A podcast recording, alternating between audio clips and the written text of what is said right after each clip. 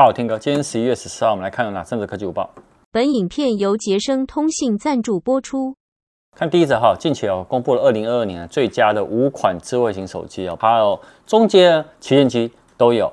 那苹果跟三星旗下的旗舰机啊，其实都有上榜，包含 iPhone 十 Pro Max 呢，跟三星的 Galaxy S 二一 Ultra，哎，是 S 二一 Ultra，不是 S 二 Ultra，为什么呢？我们应该先讲一下中阶，它中阶款的部分呢是有入选的，就是 Google 的 Pixel 六 A，还有 iPhone SE 的二零二二，然后他是说在该中阶机款的价位带是最佳首选，但是他说如果兼具性价比跟电池长效的最佳机款，则是三星的。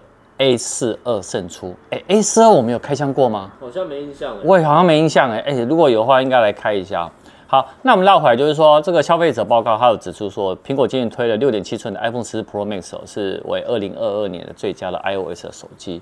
电池续航力的评测啊，单次充饱我可以达到五十小时的续航力。但是它是说，在上一代呢，iPhone 十三 Pro Max 是达到五十二点五小时，好，但是还是蛮优异。但是因为它有带来更实用的动态岛的那个互动荧幕呢，跟即时动态的通知讯息资源呢，然后还有那个前置自自拍镜头啊升级，还有后置的三镜头也全部升级的情况下呢，嗯，他说他这个评分呢就往上拉高了。那另外呢，刚刚讲到安卓部分，安卓呢，三星哦。它今年有推了首款那件手写笔插槽的 S22 Ultra 的旗舰款嘛？那它有综合的那个电池续航啊，然后望远变焦啊，荧幕显示的性能项目其实都蛮高的。好，整体能获到八十一分，但是在售价跟升级幅度上面呢，S21 Ultra 是拿到八十二分，所以 S21 Ultra 呢还是安卓阵营的评分最高的机款。那你刚刚我说的 iPhone 十 Pro Max，他说那有没有缺点？有，他说太重了。看第二则哈。iPhone SE 哦，明年没有意外呢，在春季发表会有可能会现身。那就有外媒就说，哎，它接下来有这一些的更新呢、啊，我跟大家分享。包含第一个，他说全新设计，因为目前呢是第三代的 iPhone SE 哦，然后是苹果最小手机，是以 iPhone 八为蓝本，所以尺寸是四点七寸。啊，你也可以看到后边框啊，然后 Touch ID 的 Home 键哦，对不对？那在下一代呢，他就说有可能呢，在第四代的 iPhone SE 呢会用。可能全萤幕的设计，也就是说会取消 Home 键呢，会采用 Face ID 的啦。那这个科技爆料客呢，他也有说，他其实说 iPhone SE 第四代会跟二零一八年 iPhone X 啊相似，圆形的那个边缘哦，它就是跟现在那个方正呢其实就不一样。那另外呢，他说这个推测呢其实是会很合理啊、哦？为什么呢？因为萤幕尺寸的 iPhone X 啊呢是六点一寸，而且呢，其实有负责萤幕的他说，苹果呢有可能呢。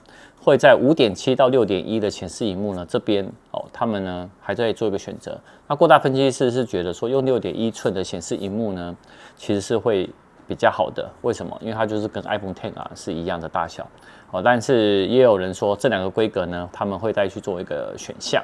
那再讲下萤幕的材料啦，iPhone SE 呢可能就是最后一款呢搭配了 LCD 的显示萤幕的 iPhone 了。因为呢，你可以看到其他的很多的 iPhone 呢，都已经搭载了 OLED 的，好，包含 iPhone 十二以来啊，你可以看到所有的 OLED 技术都用在旗舰的 iPhone 了。那所以现在就不知道说，到底 iPhone SE 的第四代会用 LCD 屏幕还是 OLED 的刘海屏幕？那反正就是一个全萤幕的设计啦。那但是我个人是觉得说，它用 LCD 的状态应该会比较高一点。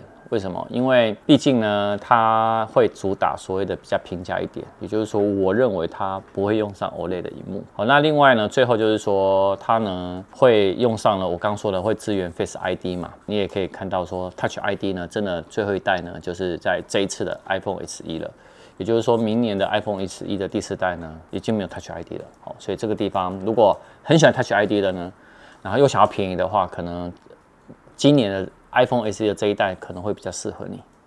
好，大家都知道哦，苹果新一代的 iPhone 十四加入了卫星 SOS 的紧急求救的这个功能哦，终于有，他说在本月哦稍晚会正式推出。那目前以美国、加拿大率先开放。这个有什么好处啊？就是它可以在没有 WiFi 跟行动网络地方呢，手机可以连接卫星来发送求救讯息。苹果将提供两年的免费服务，后续呢才会有收费机制，但是收费机制还没有公开。为了这个服务，我投入了四点五亿美元啊，相当于台币一百四十亿哦。那来自于旗下的有个叫先进制造基金，那这个基金哦，大部分呢是用于合作的卫星业者，启用了二十四颗的低轨道的卫星。哦，那另外呢，这家合作业者他也投入三百个员工哦，在做一个运作。那苹果说明就是说呢，如果使用 iPhone 十四的使用者不幸遇到了紧急状况的话，那手机有预先加载关键问题哦，它会进行评估，并且也引导求救者呢将手机指向正确位置呢，连接卫星，然后呢发送给呢救援人员。我觉得这功能其实真的蛮好的，我希望它未来可以真的赶快扩到全球都可以来使用。